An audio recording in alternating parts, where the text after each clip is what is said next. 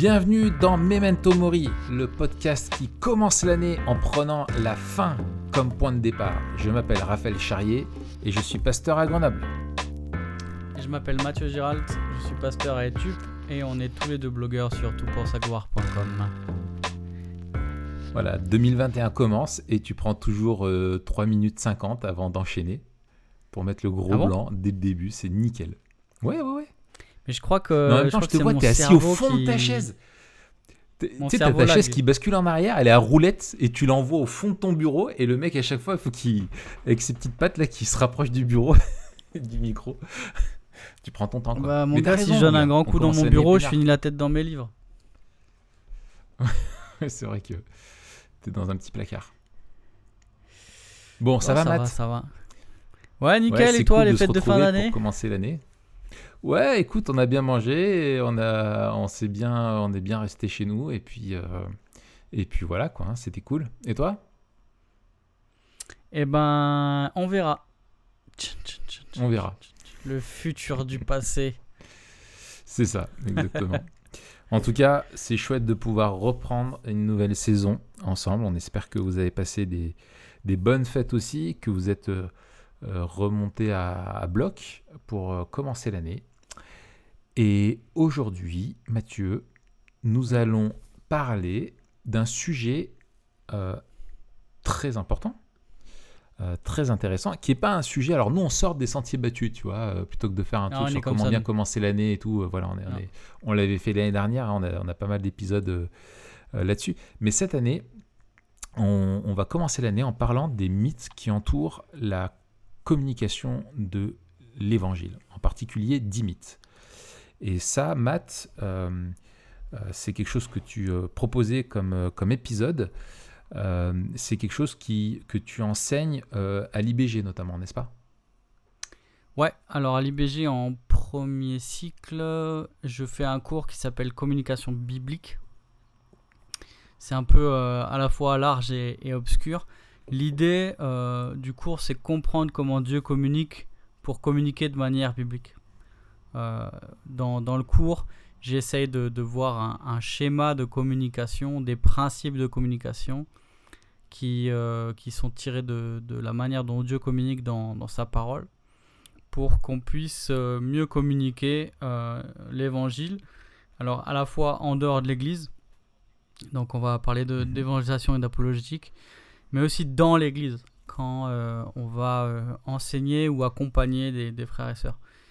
Et donc c'est des principes qui sont transversaux qui nous aident à, communiquer, euh, à mieux communiquer l'évangile. Et effectivement, euh, alors moi j'ai pas intégré les 10 mythes, là on va parler des 10 mythes de la communication. J'avais pas intégré 10. Je, j'en ai euh, concaténé plusieurs et je crois que j'en ai 4 dans le cours. Voilà. D'accord. Alors, et, et ces 10 mythes là de, de la communication de l'évangile, tu, tu, euh, c'est de toi ou tu tires ça de quelque part? Ouais, alors dans, dans mon cours, euh, j'ai, un hybride entre euh, ces mythes que j'ai, qui sont tirés d'un livre qui est Communicating Jesus Way. Jesus' Way, je sais pas comment on dit. À communiquer à la manière de Jésus, euh, de Charles Kraft, euh, qui était un anthropo qui est, il n'est pas décédé, un anthropologiste et un linguiste américain qui est euh, professeur émérite de Fuller. Euh, alors je vais pas être d'accord avec toute sa théologie parce que c'est vraiment un charismatique très convaincu. Tu vois, un pote de Wagner, de Wimber, là, qui a, qui a D'accord, participé à la troisième vague. Mais euh, qui a. Dans son livre est vraiment très intéressant. Et euh, alors, notamment, il, il a de manière euh, générale euh, un aspect assez particulier du combat spirituel et de, de la prière. Euh, c'est même un- une de ses spécialités. On s'en doute, en étant euh, charismatique, que je n'ai pas les mêmes positions exactement que lui. Mhm. Néanmoins, son livre est, est intéressant. et ses mythes, j'ai trouvé particulièrement intéressant. Alors, pour ceux qui ont suivi les formations ITA, ça a été traduit dans une des formations ITA, je me souviens plus laquelle, mais euh, peut-être ça va dire quelque chose à quelqu'un euh, pour ceux qui ont suivi ces formations. D'accord.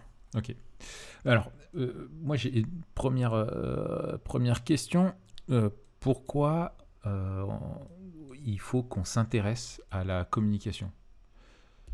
Ça, peut être une, un peu une question euh, obvious, mais enfin, on sait, tout le monde le dit, hein, la communication c'est important. c'est un peu. Mais parce que c'est ce qui va sauver ton couple, Raph. Voilà, exactement, tout à fait. Merci Mathieu de me rappeler. Euh, euh, alors, pour- pourquoi s'intéresser à la, à la communication? Non, mais c'est intéressant parce qu'effectivement, euh, souvent, euh, euh, la, la- la communication, on, on en parle pour régler des problèmes ou pour devancer des problèmes. Souvent, on parle de la communication dans ce, dans ce, dans Mm. ce cadre-là. Ou, ou pour vendre. Euh, On parle beaucoup de communication euh, liée à, à- à la pub, etc. Mhm. Pour les chrétiens, la raison est simple. Alors déjà, on a été créé euh, à l'image de Dieu et nous sommes des êtres qui communiquons. Mhm. euh, et, et- et Dieu communique. Alors Dieu communique euh, à, la, à la création, aux êtres humains, euh, par le moyen de la révélation. Il communique et il nous demande de communiquer. Ouais. Et donc en fait, euh, c'est un mandat que Dieu nous donne de, de- de communiquer l'évangile. Euh, et et c'est un des présupposés du cours, c'est que Dieu non seulement euh, euh, informe, définit le, le contenu du message, mais aussi le moyen. C'est-à-dire que souvent on regarde dans, dans la Bible pour déterminer le, le contenu du message, ce qu'on doit communiquer, mais je pense qu'il est intéressant aussi de regarder euh, la manière de communiquer. Euh, non seulement les, les moyens, mais aussi la manière de communiquer. Et là, on Mhm. peut retirer beaucoup de choses de, de la Bible. Ouais. Ah, ça doit être un cours euh, passionnant. Est-ce que tu crois qu'il faut ben, que je m'inscrive en premier cycle pour t'avoir comme professeur? Ouais, ok, je vais en parler à David. On va, on va régler ça. Je te fais la hashuma euh, pendant le cours, je te fais la misère. je vais au fond de la classe. Alors, euh, toi, du coup, c'est quoi ta, ta- ta définition de la communication? Alors, c'est une grosse définition. euh, c'est une Je définition qui que ça est peut provisoire. être très, très technique. euh, la- la ça peut être pris dans plein d'angles différents et ça peut être très technique. euh. Mais vas-y, donne-nous la tienne. Ouais, c'est ça. Alors, tu vas voir que moi, j'ai pris un angle euh, qui est euh, missionnaire. euh, parce que moi, je parle de communiquer l'évangile. Ouais. Et là, encore une fois, il faut bien entendre que communiquer l'évangile, je le prends hors et dans l'église. Donc, c'est- vraiment une communication qui se fait pour des chrétiens et pour des non-chrétiens. Je te donne la définition global, euh, Mm. provisoire. Mhm. Euh, communiquer, c'est parler de la part de Dieu en étant qualifié par son esprit pour amener des humains créés à l'image de Dieu mais totalement déchus à reconnaître leurs péchés, les mensonges de leur culture et à saisir la vérité de l'évangile afin de reconnaître Jésus-Christ comme leur Seigneur. Ouais, ok. Ok, je te, je te la déconstruis vite fait. Vas-y, vas-y. Ouais. Euh, parler de la part de Dieu. Donc là, on voit que euh, on est mandaté par Dieu, euh, que c'est- ce, ce, cette- ce commandement nous vient directement de Dieu et en même temps, puisqu'on parle de la part de Dieu, notre message nous vient de Dieu.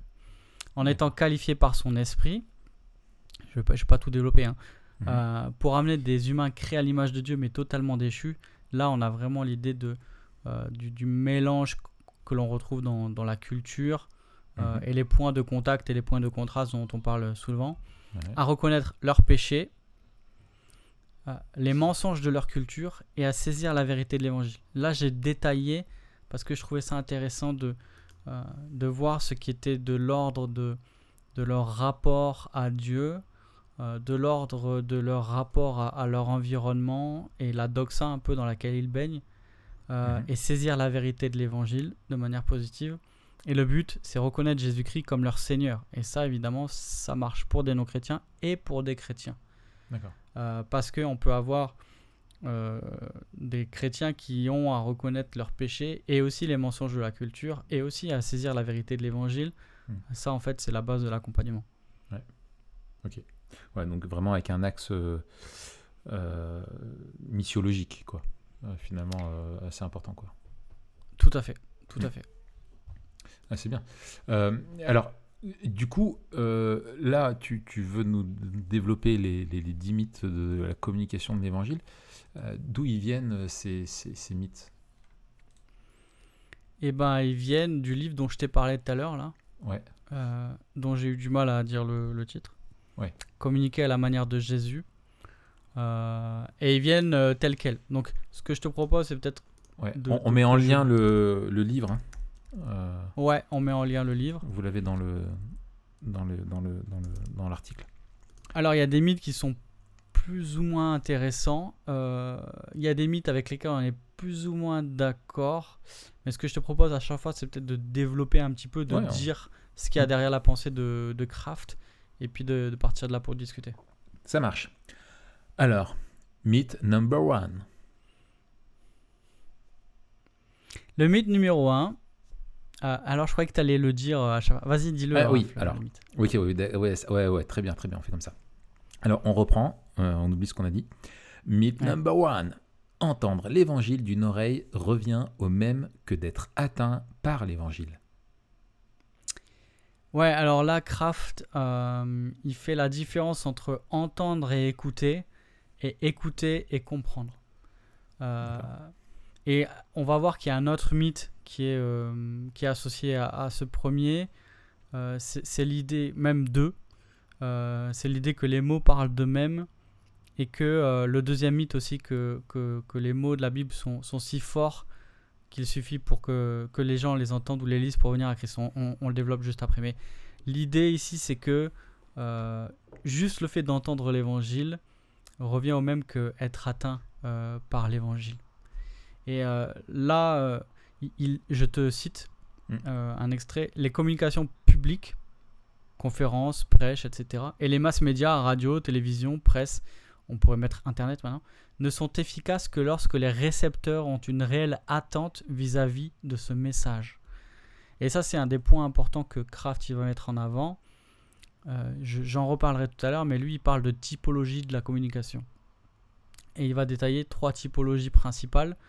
Euh, une communication euh, en grand groupe ou de masse, Mhm. une communication en petit groupe et une communication en un à un. Et dans Mhm. cette typologie de la communication, il montre en fait que euh, chaque, chacune de ces typologies a des forces et des faiblesses euh, propres et que euh, ce qui sera une Mhm. source de frustration pour le communicateur chrétien, ce sera d'attendre d'un des types de communication l'effet qu'un autre produira.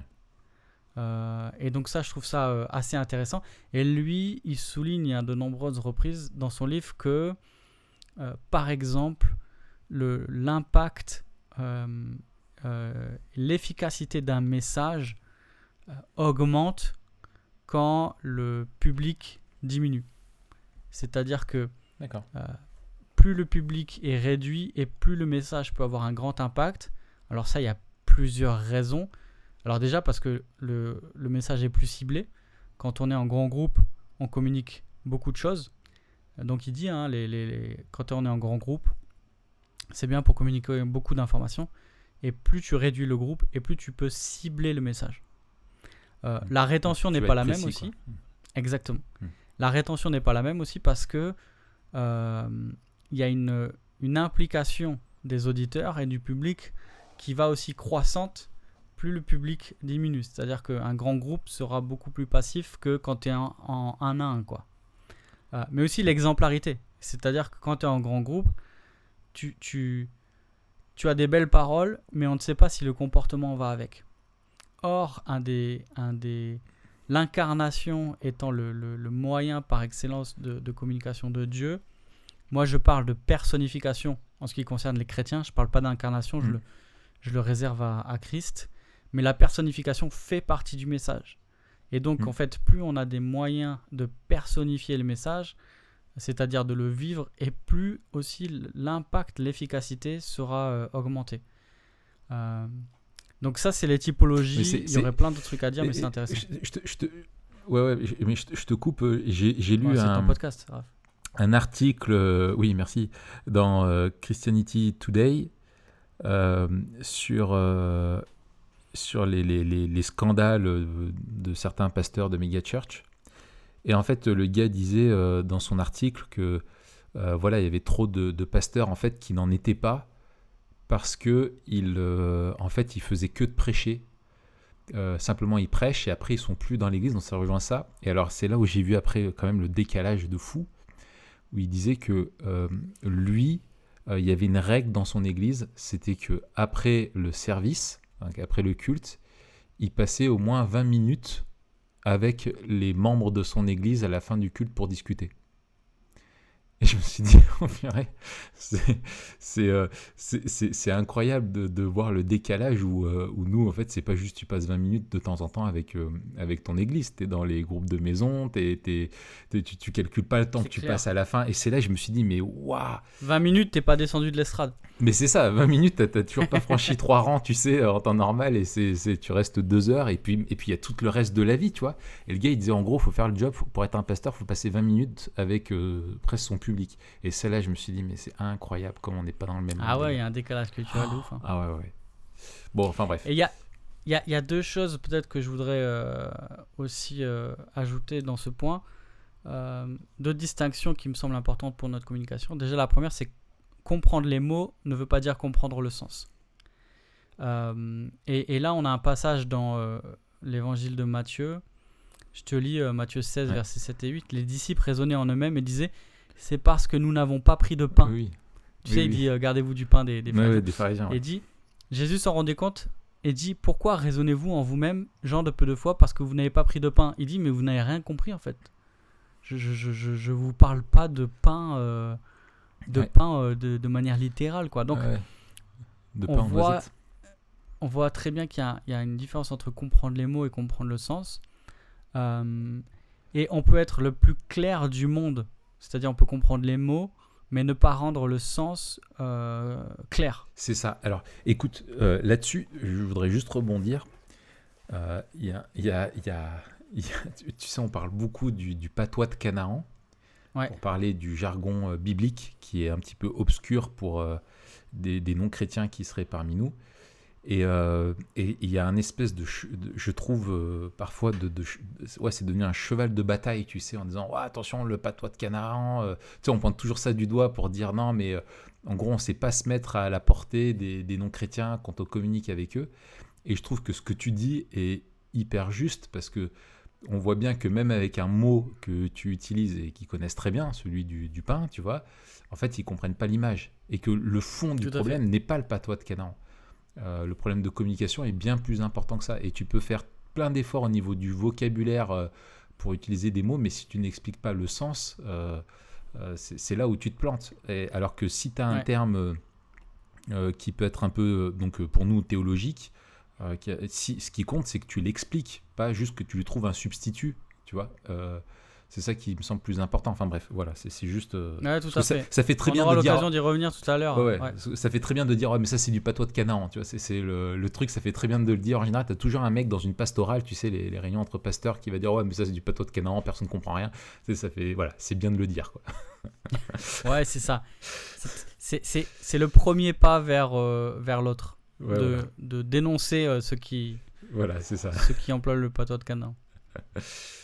Un dernier, une dernière euh, distinction euh, que je trouve aussi importante dans la communication, c'est de distinguer la clarté de la simplicité.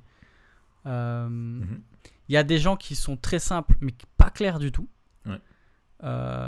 Je, je pense à un frère qui est super simple, très direct. Il est très agréable à écouter, mais il n'est pas clair. Ouais. Euh, il, il, il est pas clair, on ne sait pas où il va, euh, il, se répète, euh, il s'embrouille, mais il est simple. Ouais. Euh, moi, j'aurais j'aurais le, le, tu vois, le, le, le souci inverse. C'est que je sais être très clair, mais je manque parfois de simplicité. Ouais. Euh, et donc, c'est vraiment un exercice difficile d'être à la fois clair et simple. Ouais. Euh, et- il faut les deux. C'est comme être Souple et Exactement. comme Jack Borgard. ok, excellent. On passe au deuxième? Yes. Euh, le deuxième, c'est number two. Les mots employés dans la Bible sont si forts qu'il suffit que les gens les entendent ou les lisent pour venir à Christ. Ça, c'est l'idée de la, la- le fait que la parole est vivante et, et puissante. La parole de Dieu est, est puissante Exactement. parce qu'elle fait autorité et qu'elle est parole de Dieu. Ouais. Et ça, c'est vrai. Ça, c'est Euh, vrai. Et on doit, on doit insister sur la suffisance de l'écriture. On doit insister sur euh, la puissance de l'écriture. On doit insister sur l'inspiration de l'écriture. On doit insister sur l'inhérence de l'écriture. Mais l'écriture n'est pas magique. Mm. C'est-à-dire que euh, bien souvent, on pense qu'il suffit de placer une Bible sous les yeux des gens et qu'ils finiront par se convertir. Mm. Alors, c'est possible. Tu vois, mon père s'est converti à l'armée. euh, je crois que c'est le l'aumônier qui lui a filé une Bible et il, il s'est converti en lisant la Bible. Gloire à Dieu, tu vois. Et Mm. ça arrive. Euh, mais comme souvent, je pense qu'on on- on confond ce que Dieu peut et ce que Dieu choisit de faire. Et ce qu'on voit, c'est que euh, dans toute l'écriture, pour toucher les gens, Dieu emploie des hommes pour expliquer, pour proclamer et expliquer sa parole et son esprit pour illuminer les cœurs. Mm. Et le problème avec ce mythe, c'est qu'on pense que les mots en eux-mêmes, la Bible, la Bible imprimée, euh, suffit dans le sens où on n'aurait pas besoin de l'expliquer et que la Bible en elle-même, euh, les mots en eux-mêmes euh, suffisent pour que on la comprenne. Ouais, si c'était le cas, Dieu n'aurait pas. Alors, c'est- le cas, mais tu as raison de faire cette distinction-là. C'est que euh, sinon, enfin, la Bible elle-même ne recommanderait pas la prédication de, de, de la Bible, alors qu'elle recommande elle-même de prêcher la parole. La parole de Dieu nous dit qu'il faut la prêcher. Donc il faut l'expliquer, l'exposer. Et on a des exemples aussi concrets, je pense à euh, l'Éthiopien, euh, etc. Quoi. C'est ça. L'Éthiopien, alors ça c'est mon exemple préféré, Ouais, mais même euh, depuis le début en fait, quand, quand on voit euh, Dieu s'est toujours euh, servi de sa parole, mais sa parole qui était portée par des hommes. C'est-à-dire que, Mm. alors, il y avait les prophètes qui, qui portaient la parole, il y avait les, les prêtres aussi qui, qui, qui expliquaient. Euh, mais même quand on avait la parole inscripturée, euh, dans l'Ancien Testament, elle devait être expliquée. On a ce, ce passage-là avec euh, Esdras dans le livre de, de Néhémie, où tout le peuple est rassemblé et que Esdras le, euh, lit la parole et l'explique pour en faire comprendre le sens. Mm. Euh, L'exemple dont tu disais là, le- le- l'Éthiopien, il est magnifique pour moi parce que tu as Philippe qui, est, qui voit un ange lui, lui dit que, euh, qu'il doit se rendre auprès de- d'un- d'un d'un homme. Il est, euh, il est amené vers cet homme-là. Cet homme-là lit le rouleau d'Ésaïe et euh, Philippe lui demande Comprends-tu ce que tu lis? Et l'Éthiopien lui dit Mais comment le pourrais-je si personne ne me l'explique? C'est du patois de Canaan. Et moi, je me dis, tu vois, à chaque fois, je, je- ce- ce- cet exemple, il, il est Mm. fort pour moi. Je me dis, mais il y a un ange qui apparaît à Philippe, pourquoi il apparaît pas directement à l'Éthiopien Tout à fait. Tu vois, qui t'a choisi. Tu- Ouais. tu- si tu vois un ange, ça marche bien, c'est bon, quoi, tu vois, il y a, Ouais, y les effets spéciaux et tout. Là, non, t'envoies un homme expliquer un livre. Et pourtant, c'est la manière dont Dieu se révèle et la manière dont Dieu s'est révélé à cet homme-là. C'est pareil avec Pierre et Corneille. Mm. Tu vois Euh, Mais voilà, Et puis Dieu l'exemple, ultime de, esprit. de, de Christ, quoi. Je veux dire, il est la parole euh, faite chair. Euh, tout à fait. euh, ouais. Tout à fait. Donc, il y a, y a- ça y a nous cette idée que responsabilise. Ça nous responsabilise. ça nous responsabilise euh, et, et aussi ça nous rassure. Alors, ça nous rassure et puis ça, quelque part, ça nous, ça nous met le pied à l'étrier parce que suffit pas, c'est pas parce qu'on a donné une Bible et qu'il se passe rien qu'on a fait le job en fait. Euh, Mm. Et c'est pour ça que de lire la parole avec les gens, ils ont besoin qu'on leur explique. On, on a besoin qu'on nous explique la parole, mais à nous aussi. C'est Mm. ce qu'on fait dimanche après dimanche. C'est ce qu'on fait dans les groupes de maison. C'est c'est ce qu'on fait. On, on- on a besoin euh, que, que- que Dieu suscite des hommes euh, pour expliquer à son peuple sa parole. Hmm. Euh, et voilà, ça fait partie de ça fait partie de la manière dont Dieu communique. Number 3. Le Saint-Esprit préparera réparera toutes nos erreurs pour peu que nous soyons sincères, spirituels et que nous prions assez. Ouais. Ça, c'est l'idée que, bon, on y va au talent, tu vois, avec la foi. On y va par la foi, plutôt, ça c'est l'expression. Ouais, au, doigt mouillé plutôt. au, doigt mouillé, ça c'est l'expression euh, pragmatique. Euh, par la foi, c'est l'expression euh, chrétienne, mais ça veut dire le pareil. Vocable, C'est le vocable chrétien pour, voilà, pour dire la même chose. Exactement.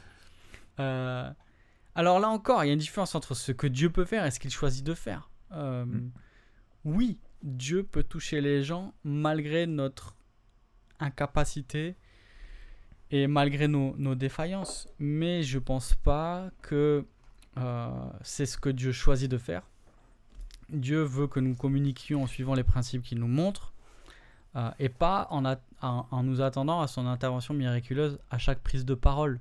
Hmm. Euh, et, et, donc, on, doit faire attention de d'éviter de, deux écueils. D'abord, de penser que si Dieu ne touche pas les personnes, c'est parce qu'on n'est pas assez spirituel.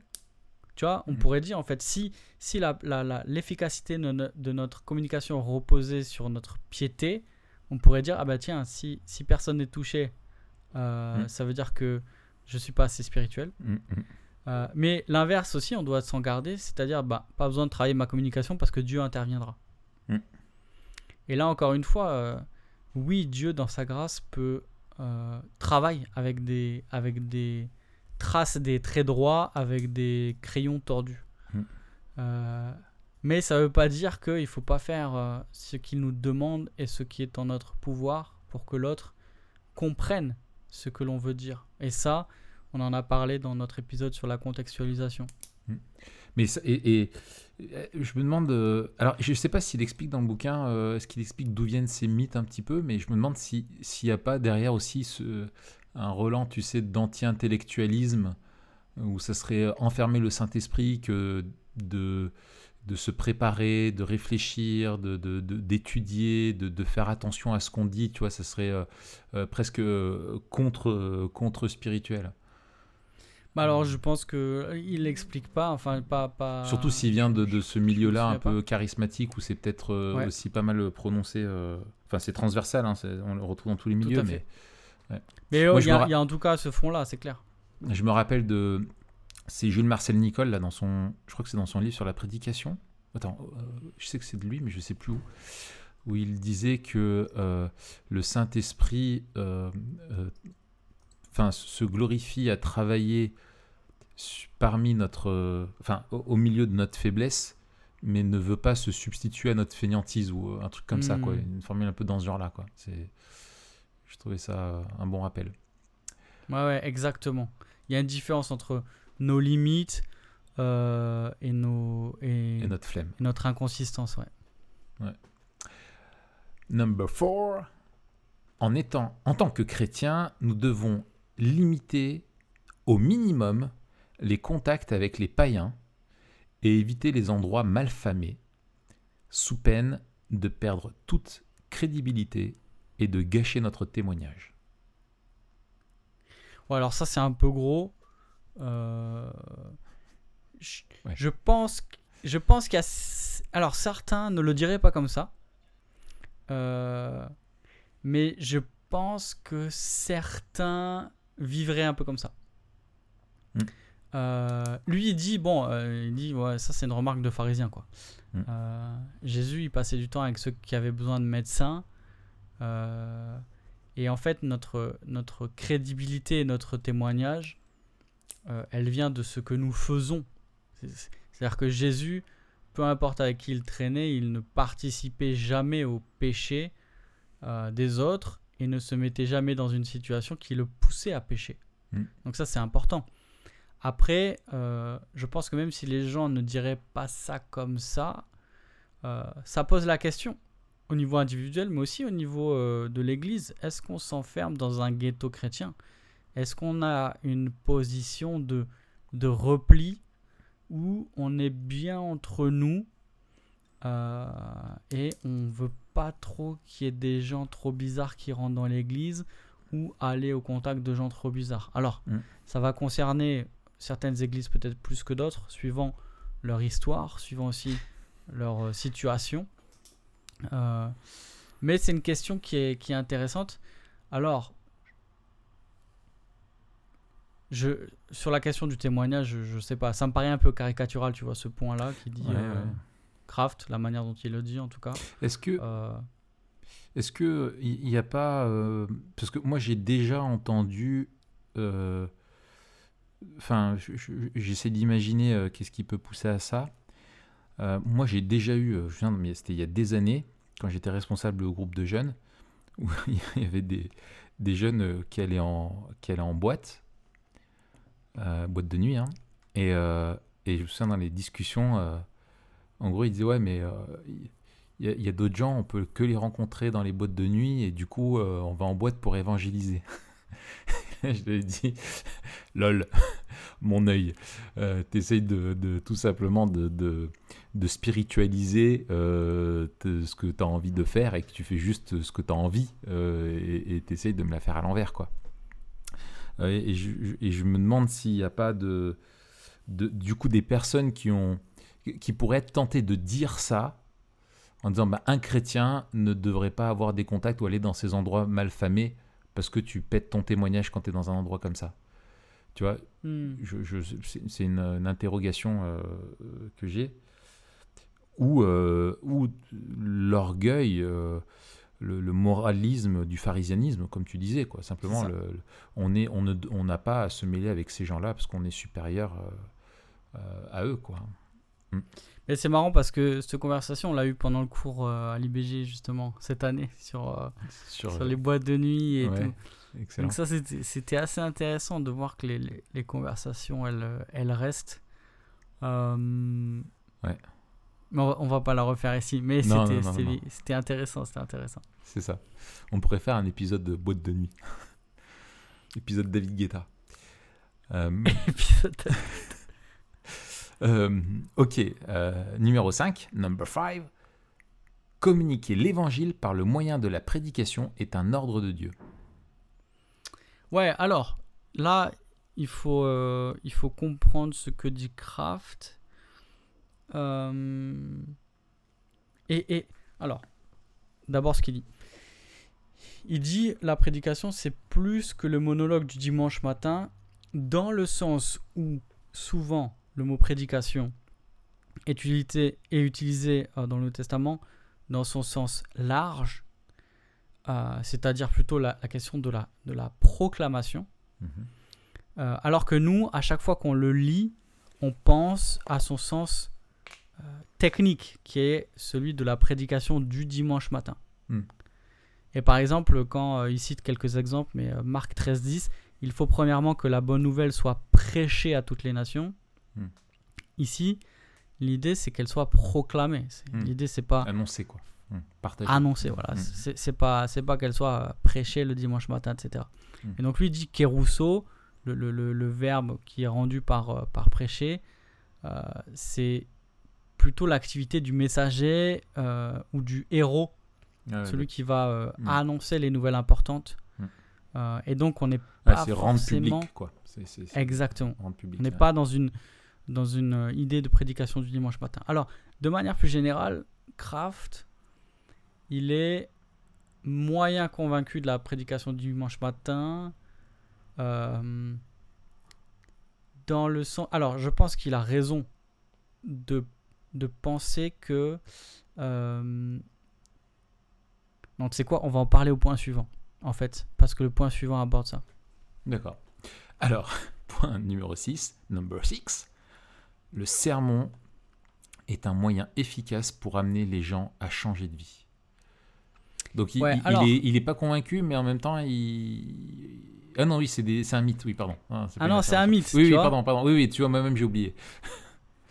ok, Alors, alors vas-y. Je te dis ce qui, ce qui veut dire par là. Euh, euh, je, te, je te fais quelques, quelques citations. Il dit Le style monologué, le Mhm. monologue, est peu efficace pour susciter des changements dans les vies.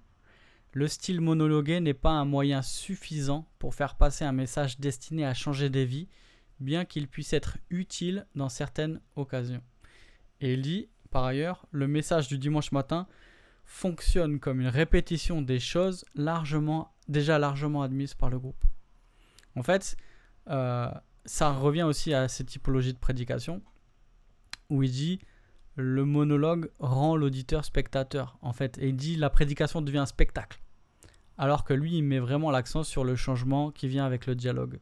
Euh, alors, avec l'investissement de, de l'auditeur, mais aussi avec le moyen de, de répondre à ces questions, d'avoir une communication beaucoup plus ciblée, etc. Je pense que de manière générale, tu vois, notre ami Kraft, il a une vision différente de la prédication que nous. Euh, ça, c'est clair. Moi, ce que je trouve intéressant, euh, ce que je trouve intéressant, c'est de voir aussi que euh, c'est vrai que les effets euh, sont moins visibles moins souvent que le discipulat. Et que finalement, euh, la, la, prédication du dimanche matin, elle peut avoir un effet et on y croit. Et c'est pour ça qu'on prêche tous les dimanches. mais on sait aussi que elle ne suffit pas. Et que par ailleurs, c'est vraiment dans les petits groupes et dans le discipulat que on va pouvoir réfléchir à comment euh, appliquer. Et moi, je, je alors c'est un article que je dois écrire depuis longtemps, mais j'en parle comme ça, peut-être ça va me forcer à l'écrire. Je compare le, je, je, si je devais faire des images avec des avec l'eau, je compare l'action de l'eau. Euh, je compare la prédication du dimanche matin à un goutte à goutte euh, qui va créer un stalactite euh, mais il va falloir longtemps. Mais l'action de l'eau, elle est continue et elle façonne ce stalactite, même si ça met, ça met longtemps. Mm. Je vais comparer le, le, cadre du groupe de maison à un ruisseau qui va polir les pierres, euh, peut-être en moins de temps que, que, que le stalactite, euh, avec une plus grande, plus grande efficacité, mais il faudra encore du temps. Et je compare le disciple en 1 à 1 avec un, laser à haute pression, tu vois, un jet d'eau à haute pression, mm. où là on va venir euh, couper, euh, même dans les matériaux les plus durs, et de manière très précise, en très peu de temps. Euh, donc en fait, on voit que tous les, tous les types de communication ont un effet, mais n'ont ne, pas le même effet. et il dit, je te cite un, dernier, mm. dernier passage, une approche par monologue convient parfaitement lorsqu'il s'agit de présenter à un large auditoire un ensemble d'informations dans un temps raisonnable, afin de les informer ou d'augmenter leurs connaissances. Mais un monologue ne convient pas, pas bien si vous voulez amener l'auditoire à changer d'opinion ou de comportement. Et c'est là où peut-être on va être, je pense, le moins d'accord avec Kraft, c'est que il a une vision euh, assez pragmatique de la prédication et je pense que là, il s'appuie un peu sur, ses, sur sa typologie de communication. Euh, et c'est là où on pense que Dieu parle dans la prédication par la prédication. Et nous, on aura une plus grande confiance euh, que lui, à mon avis, dans, la prédication. Oui, oui. Et dans la parole. On, prêche parce qu'on a confiance euh, aussi dans, dans, la parole. Et, et qui a aussi un, commandement, euh, un commandement biblique, quoi. Euh, et je pense que tu Tout à fait, mais je pense que lui, il, va dire ça, il va dire pareil que nous, sauf que derrière, il va dire oui, mais d'un point de vue humain, euh, dans la théorie de la communication, ça, ça marche mieux que ça. Et c'est là où, en fait, son approche, pragmatique. quoi. Ouais, c'est ça. Exactement. Mm. Exactement. Et c'est là où on a des, où il y a les limites de, de son approche. Quoi. Ouais, ouais. Et, moi, moi, je dirais, tu vois, euh, euh, il, faut, il faut, il, faut pas oublier ou ne pas croire que la prédication est le seul moyen efficace pour amener les gens à changer de vie. Et où tu as besoin de la prédication et de, des différentes échelles euh, dont, tu parles, et, même du discipulat, où tu peux être très précis dans l'angle que tu vas prendre parce que tu es dans du 1 à 1, tu peux pas faire plus personnalisé comme application de la parole. il va falloir quand même des fois des, des- des années pour voir du changement dans la vie d'une personne. Quoi. Et tu peux être euh, Ouais. euh, autant te remettre en question et te dire mais euh, si t'as pas confiance en la parole de Dieu, ni tu prêches ni tu fais du discipulat dans tous les cas. Tu vois, euh, Ouais. euh, ça c'est certain. Ok. Après, dans tous les cas, on, on voit dans nos ministères que euh, même si la prédication touche, euh, on peut pas s'arrêter là en fait. Non. Parce que souvent les gens sont interpellés, oui. mais il faut qu'il y ait une suite. Oui. Euh, c'est pour ça que C'est un moyen, c'est un des outils que tu as, c'est la prédication, mais c'est pas le C'est ça. Et c'est pour ça que la, quand, que, la, que, la, que la prédication, par exemple en plein air, euh, elle peut toucher, mais le problème c'est que euh, si elle n'est pas dans un contexte, en fait les gens ils font quoi après Mm. Ils savent pas quoi faire avec ce qu'ils ont reçu. Oui. S'ils ont été interpellés, ils font quoi Mm. tu vois Et c'est pour ça que la prédication elle prend, elle prend place dans l'église. Alors je Mm. parle pas forcément du, du bâtiment, mais dans, dans le contexte de l'église, c'est-à-dire qu'on on doit avoir un interlocuteur après qui nous, qui nous aide à savoir quel est le c'est quoi le prochain pas à faire. Et, je pense que et ça rejoint la question de la, contextualisation. Quand tu connais bien ton Église, euh, les membres, que tu connais bien ce qu'ils vivent, euh, parce que justement, tu passes un peu plus de 20 minutes par eux, par semaine avec eux, et que tu les connais personnellement, que tu, tu sais ce qu'ils vivent, que tu connais la culture de ton Église, tu connais un petit peu, il y a, il y a le péché dans sa dimension euh, personnelle, mais aussi communautaire, tu vois les manquements, les faiblesses de ton Église, tu connais le contexte dans lequel tu vis, tu sais à quoi euh, tes frères et sœurs font face, tu, euh, tu, tu, tu peux avoir des incitations et des applications qui, même si elles sont d'ordre général, correspondent quand même à, à, ce, que beaucoup, à ce que beaucoup vivent, tu vois. Et, si tu laisses le texte euh, diriger aussi les choses, euh, du coup, tu vas développer et soulever des applications qui vont être peut-être pas celles que toi tu voudrais, mais si tu as confiance dans la parole, tu vas pouvoir amener aussi des, des, des sujets euh, que toi, tu n'aurais pas pensé à aborder, mais, mais où tu te rappelles que ouais, voilà, toute l'écriture est, est utile et doit être enseignée quoi, pour, pour Tout à fait, participer à la transformation. Quoi. Mm, mm. Ok, alors numéro 7, 7. Il n'y a qu'une seule façon de bien communiquer l'évangile. Ouais, euh, ça je l'ai un peu reformulé. Euh, moi je dis, un des, le mythe c'est qu'on pense que on peut tout dire Avec à Jean tout le 3,16. monde de la même façon en même temps. D'accord. Euh, et c'est ça c'est c'est l'approche un peu stéréotypée que tu retrouves euh, parfois euh, tout à fait. dans la façon, tu fais les quatre lois spirituelles, tu fais Jean 3,16. Euh, Exactement. ouais. Et c'est ça, c'est l'idée. Alors tu vois, Jean 3,16, euh, ça c'est clairement le mélange de plusieurs mythes. C'est-à-dire, euh, le premier, entendre Ouais. l'évangile revient au même que d'être atteint. Le deuxième, les mots employés sont si forts qu'il suffit que les gens les entendent ou les lisent pour venir à Christ. Euh, et, et puis celui-là. Mm. C'est-à-dire qu'on pense que une fois que tu as dit, une fois que tu as récité Jean 3,16, c'est bon quoi. Mm. Tu as fait le job de communiquer l'évangile. Ouais. Ça, je me demande si ça vient pas non plus, tu vois, de tout l'héritage euh, très euh, 20e des grandes croisades pour l'évangile, euh, où tu faisais vraiment de l'évangélisation euh, de masse, tu vois, où on te donnait un outil, une méthode, et on disait si tu as dit ça, eh ben, tu as expliqué l'évangile, tu as été fidèle, et du coup, tu allais un peu en mode bulldozer, partager la, la- la bonne nouvelle à tout le monde, quoi. Ouais, je pense que ça vient du revivalisme, effectivement. Ça vient aussi de grandes figures où on a dit, bah, le mec, c'est clair alors qu'il y avait un contexte particulier, mais aussi des Mm. dons particuliers.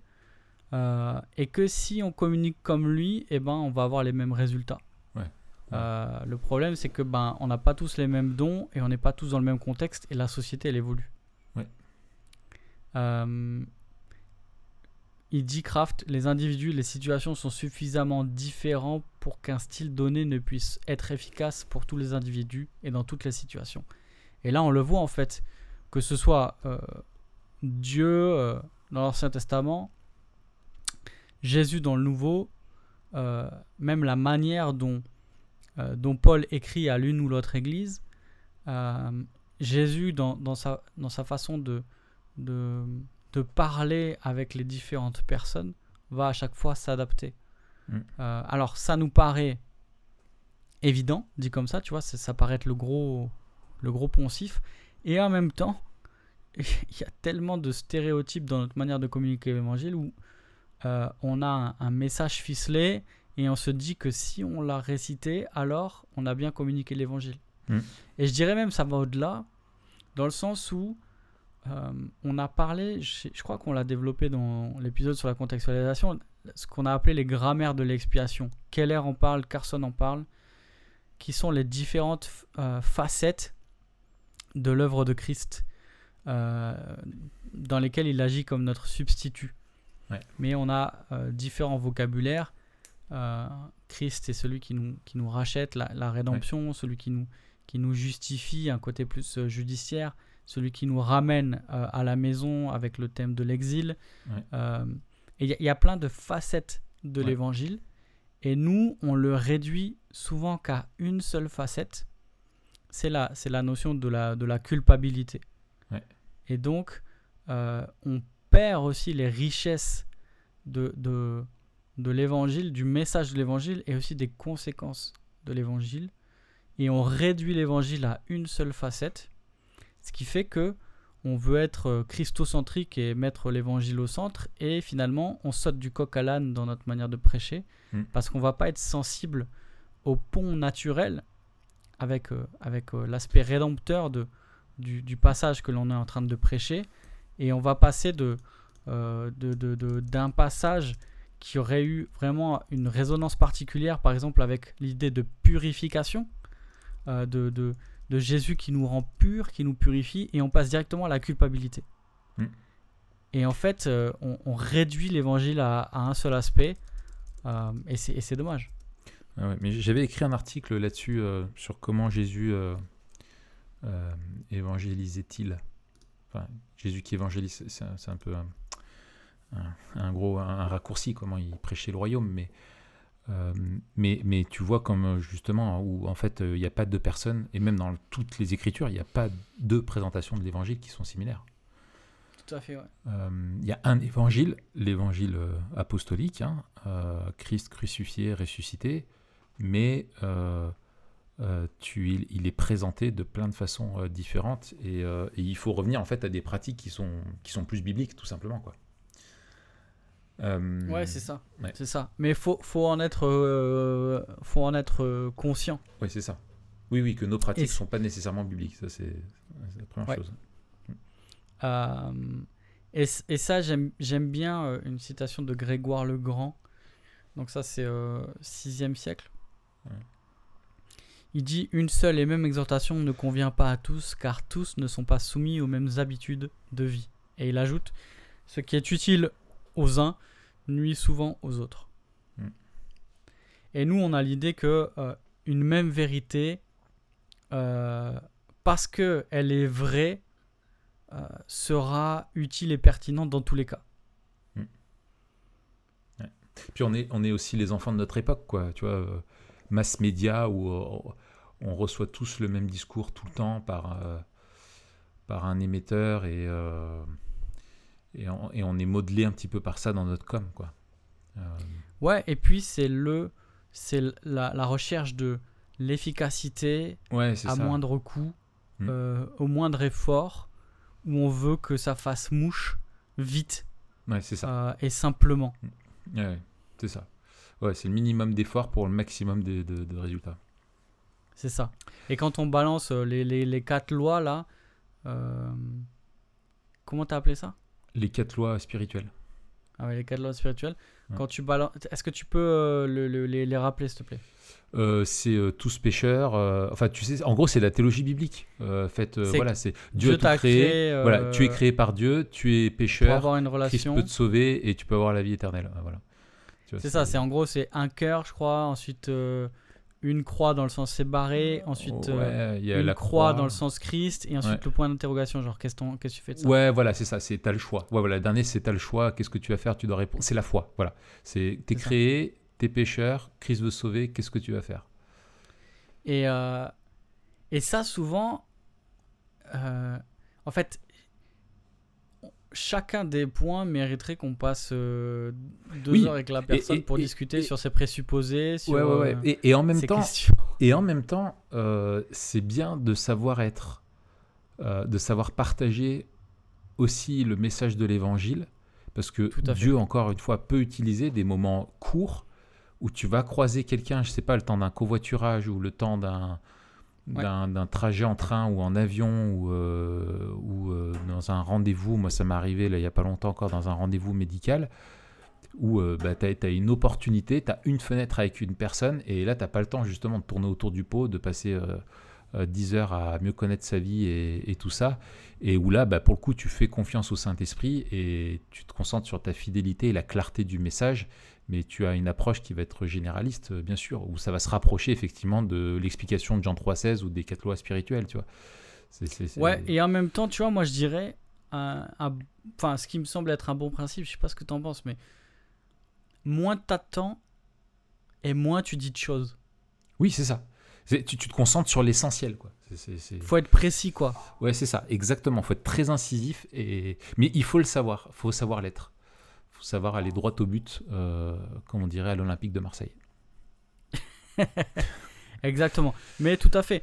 Il- il- pour être euh, euh, mieux on communique, mieux on, pardon, mieux on maîtrise euh, le, le- le- le message dans son ensemble et dans sa richesse, et mieux on saura être précis et on pourra l'adapter. Parce Mm. que plus le message que, que l'on a, que l'on veut communiquer est réduit à un stéréotype, et moins on saura l'adapter en fait. Et finalement, on fera que le, le- réciter en s'attendant que notre manière de le réciter, parce qu'on l'a bien dit, euh, ah bah ça va marcher parce que ouais, c'est bien ficelé quoi. Ouais, ouais. Tout à fait. Euh, enfin, je, je te donne un exemple. Le jour, j'avais un rendez-vous avec un ostéopathe. Et euh, donc, le gars, je lui dis que je suis pasteur. Et, euh, et il me dit, ah voilà, bon, bref, on commence à parler un peu de c'est quoi être un pasteur, etc. Et je lui parle le fait de, bah, de faire connaître le message de la Bible aux gens, de l'expliquer et tout ça. Et le gars, il me regarde avec un air hyper condescendant, tu sais, il me dit, mais, mais, enfin, la Bible, euh, enfin voilà, il y a plein de façons de la comprendre. Tu vois, genre, euh, tu sais, très euh, postmoderne, le gars, tu vois, très, très relativiste, tu vois. Il y a plein de façons de l'interpréter, quoi. Enfin voilà, chacun l'interprète comme il veut. Et j'étais là et j'ai pris une seconde de réflexion. Je me suis dit, mais alors, dans, quel sens tu pars? Et en fait, je lui ai dit, ben, en fait, c'est pas si facile de lui faire dire ce qu'on veut. Euh, je dis, je pense que c'est pas si facile que ça. Parce que je crois que justement, le message est assez clair. Et je suis convaincu que si on y va en désirant euh, vraiment comprendre euh, ce que Jésus, lui, voulait dire aux gens, eh ben, on a beaucoup de chance euh, si, on, si on, on- se- on- reçoit le message vraiment en, cherchant à le comprendre vraiment, pas pour ce qui nous, euh, euh, pas parce qu'il nous, nous plaît à nous, qu'on- enfin qu'on a, a un cœur sincère, je pense qu'on peut facilement arriver à comprendre le sens. Parce que Jésus parlait aux gens pour être compris. Et euh, il me dit, ah ouais, vous pensez ça et tout ça. Et du coup, après, je lui ai partagé mon témoignage, tu vois, sur comment moi, Mm. je, je suis arrivé où je connaissais rien. Et je suis arrivé et j'ai dit, mais et après avoir fait plein d'études, après avoir une grande expérience, bah, ma compréhension du message n'a pas bougé d'un iota, quoi.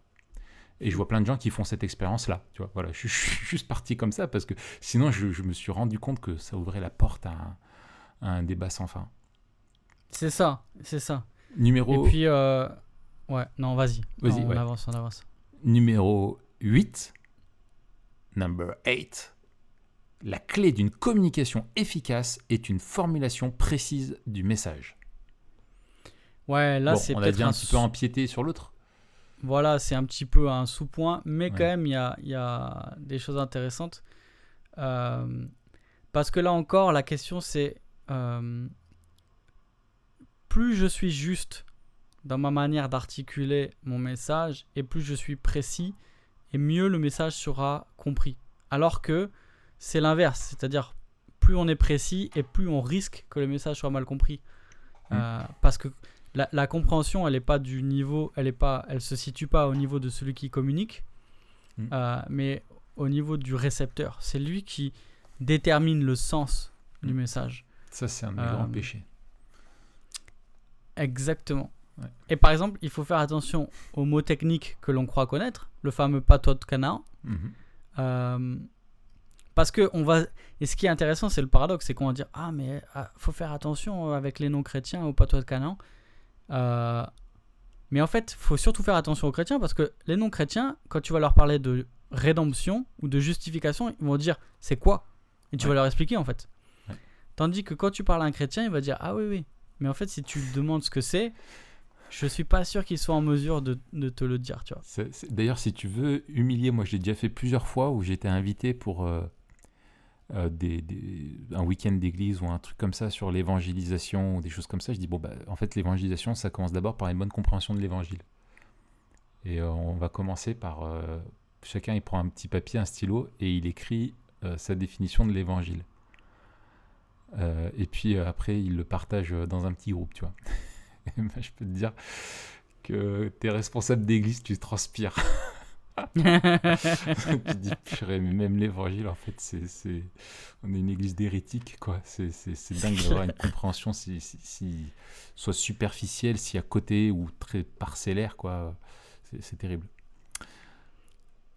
Et alors, ça d'une part, euh, il, faut, il faut. Et je pense qu'il y a une vertu à chaque fois à expliquer des mots qu'on retrouve par ailleurs dans l'écriture. Hmm. Moi, je trouve ça dommage d'utiliser des mots techniques qu'on voit pas dans l'écriture, à part dans un cadre particulier. Ah, tu fais un cours de théologie, tu utilises des Mm. mots théologiques, c'est normal. hein. Tu utilises toujours le vocabulaire qui est lié à, à la, au domaine que tu es en train d'étudier. Mais euh, il y a des mots, si tu lis euh, un des exercices de la formation à l'herméneutique, c'est de recenser les, les mots techniques et de les expliquer dans Romains 3. Mm. Euh, tu vois, à partir du verset euh, 21, je crois. Il y a beaucoup de mots techniques. Mm. Euh, et il y a des mots, d'ailleurs, des, des, des versions qui choisissent pas les mêmes mots. Il y a Ouais, des ouais, versions qui choisissent expiation, d'autres propitiation. Ouais. Euh, donc tous ces mots-là, c'est intéressant de, de savoir un peu Mm. ce qu'ils disent. Mais on a des mots, au contraire, qui sont parfois remplacés par des mots moins techniques pour être mieux compris. Mais au passage, on perd un peu de sens. Par exemple, euh, quand tu lis changer d'attitude dans la Ouais. seconde 21, au lieu de repentance ou se repentir, je trouve ça dommage. Oui.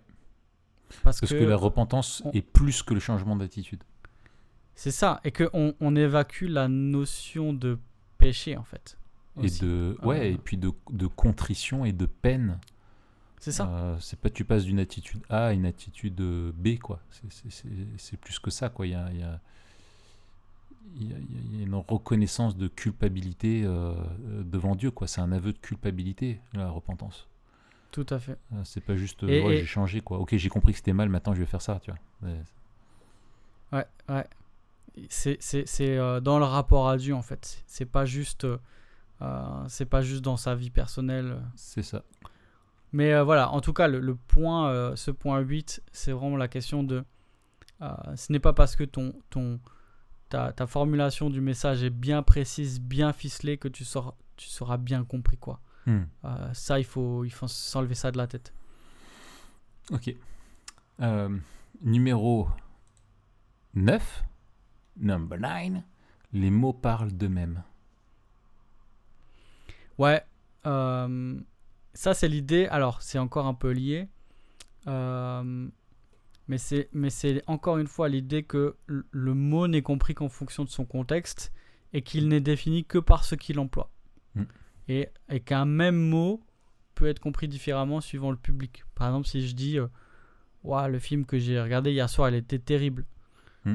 Bah, il y en a qui vont comprendre qu'il était excellent et d'autres qui vont comprendre qu'il était horrible. Il faut Ouais, surtout ça. pas le regarder quoi. C'est ça. Mais si on a une idée que les mots, si on a l'idée que les mots parlent d'eux-mêmes, euh, alors on a l'idée que si on emploie ce mot, il va tout le temps être compris de cette manière-là. Hmm.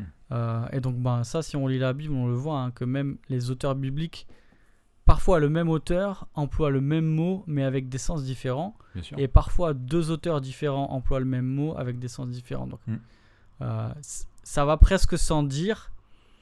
Et en même temps, Il faut se c'est un peu ce que l'on croit parce que dans notre herméneutique, dès qu'on va voir un mot, de base, beaucoup vont dire Ah, bah ce mot, il veut dire ça.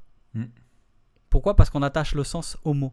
Ouais. Et donc, dès qu'on va retrouver le mot, eh ben, on va donner ce sens, euh, que ce soit dans, dans- dans- la signification ou dans ce que le mot, euh, ou l'allusion du mot. Par exemple, ah bah dès que je vois un roc, ah bah c'est Jésus. Ouais, c'est- tu fais de Alors que- l'allégorisation. quoi. Des fois, c'est juste un roc en fait. Ouais, c'est ça. Oui, c'est c'est- le- tout le problème de l'interprétation allégorique. C'est que tu veux voir ça. un sens caché, euh, de façon arbitraire, euh, derrière euh, chaque chose. Quoi. Et du coup, le vrai message serait pas celui que tu es donné, mais celui qui est caché, et seuls les plus initiés ou les plus spirituels le verraient. Quoi. Ok. Dernière, euh, dernière, euh, dernier mythe, number 10. Ce dont les gens ont besoin, c'est plus. Plus d'informations. Ouais, alors là, je trouve que c'est un mythe qui est extrêmement vrai dans le sens où souvent c'est ce qu'on entend ou c'est ce dont on est les témoins. Et je, je Ou ce que l'on fait. Ou ce que l'on fait. Je te, je te cite euh, cette, euh, cette citation de, de, de Kraft qui explique Nous pensons souvent que ce dont les gens ont besoin pour devenir chrétiens, c'est de plus d'informations. Si seulement ils en savaient autant que nous sur Dieu, disons-nous, ils deviendraient certainement chrétiens. Notre travail est donc de leur apporter plus d'éléments. Le problème avec ce mythe réside dans ce que l'on rencontre beaucoup de personnes qui possèdent suffisamment d'informations pour devenir chrétiens et qui refusent toujours. Satan et les démons eux-mêmes possèdent suffisamment d'informations pour se repentir et revenir près de Dieu, mais ils refusent. Alors non seulement ils refusent au passage, mais ils ne le peuvent pas. Ça c'est ça c'est une autre question. Hmm. Il est clair que le problème n'est pas le manque d'informations.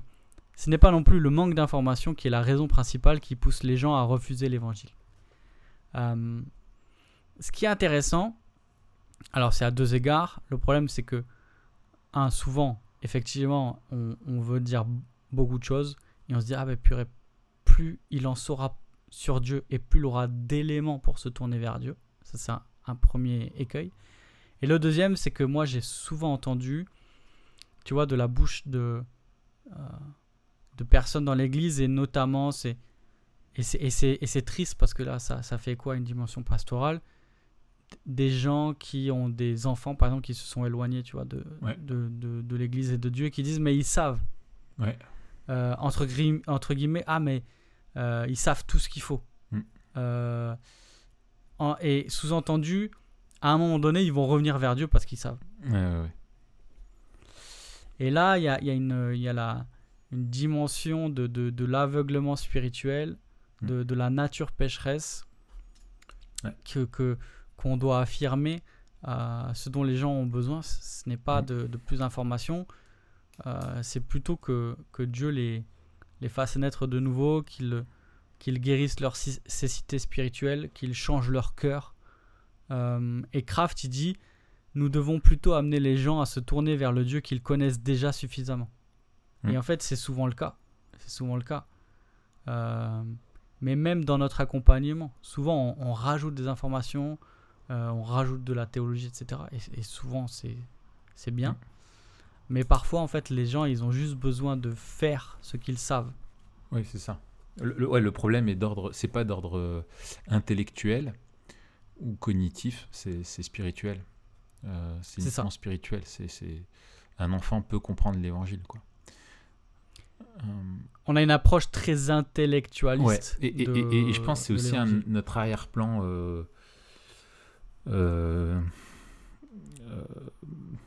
ouais, euh, de la pensée, euh, le côté sci- scientifique, intellectuel grec euh, qu'on a aussi nous en, en Occident. Qui, qui fait ça. Enfin, moi, je, moi je, je tombe souvent là-dedans, quoi, tu vois, clairement.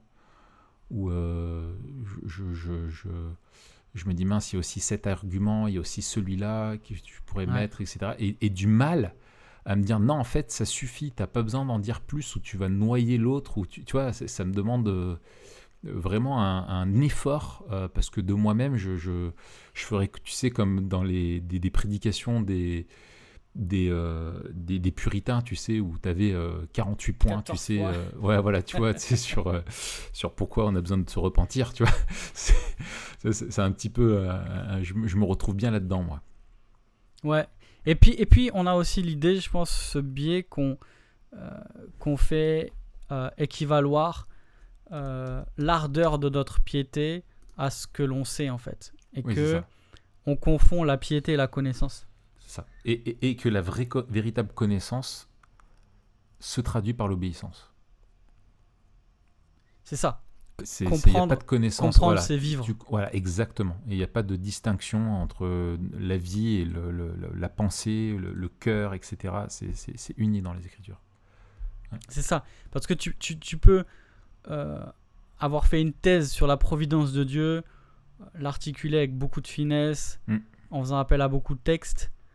euh, mais si tu n'arrives pas à faire confiance à Dieu euh, quand euh, quand il y a un redressement judiciaire dans ton entreprise, Mm. t'as pas compris la providence de Dieu en fait. C'est ça. Et et il y a des choses qui, d'un point de vue spirituel, nous, on a tendance à dire, il faut que je puisse, quand je serai convaincu, je croirai. Et Jésus dit, non, en fait, euh, obéis, fais confiance, et alors tu verras et tu croiras. Tu vois, et et- y a, y a- y a- il faut se mouiller, quoi. Tu vois, faut, faut, faut, faut, mettre le pied, euh, faut plonger dans, faut plonger dedans, quoi. Tu vois, c'est c'est pas. euh, Ouais, c'est ça, parce que le, le, le, le- ça vient pas d'un manque de, de connaissances, ça vient d'un manque de foi en fait, c'est de l'incrédulité. Exactement. Exactement. Tout à fait. Excellent. Eh ben, Et écoute, voilà pour ces 10 mythes, mon écoute, cher Raphaël. c'est- Merci. C'est vrai qu'il y a du grain à moudre. hein, euh, C'est vraiment intéressant. Très intéressant. Eh bien, si vous le voulez en savoir plus, eh ben, vous vous inscrivez en premier cycle à l'IBG et vous aurez la joie d'avoir. Matt qui euh, vous enseignera ça euh, en détail et bien plus encore. On se retrouve la semaine prochaine. On se retrouve la semaine prochaine, Raph, pour évoquer un sujet dont on avait déjà parlé, mais avec un angle différent euh, et rentrer un peu plus dans le dur. Ouais, dans le dur. Ce sera sur le complotisme. Euh, si euh, vous êtes euh, intéressé par le sujet et, et, et arrivez à comprendre comment un, un mec qui présentait être le fils de Michael Jackson et avoir été violé par Nicolas Sarkozy euh, était interviewé au journal de 20h. Je sais pas si tu te souviens de cette histoire. Attends, c'est la même personne Oui, oui, c'est le même gars oui, qui était interviewé au journal de 20h. Comment on peut en arriver là? Eh bien, euh, revenez la, la- la semaine prochaine, on reparlera du complotisme avec un angle justement sur les mécanismes euh, sociologiques euh, sur la base d'un bouquin que j'ai lu qui est, qui est intéressant sur le sujet. C'est ça, il faut, il faut dire que la dernière fois, on, on avait abordé avec langue plutôt euh, théologique et pastorale. Ouais. Euh, là, on va plutôt parler des mécanismes. C'est ça. C'est ça. Donc il faut le dire, hein, si, si les gens ont écouté euh, notre premier épisode, ils, ils ne manqueront... Enfin, ils ils auront auront quelque tout à chose de très découvrir dans le complémentaire. Voilà, c'est ça, c'est ça. voilà, c'est ça que je voulais dire. Tu vois, je, je manque de simplicité. Mais on se complète, on se complète. Et Voilà. Je, je manque de simplicité et je manque un peu de sommeil. Et de clarté. du coup, ça aide. Souvent, ça va ensemble. Souvent, ça, Ça va ensemble. va, tout à fait, tout à fait. Eh bien, Ok, à la semaine Raph. prochaine, Matt. Allez, Yes, à la semaine prochaine. Salut. salut à tous.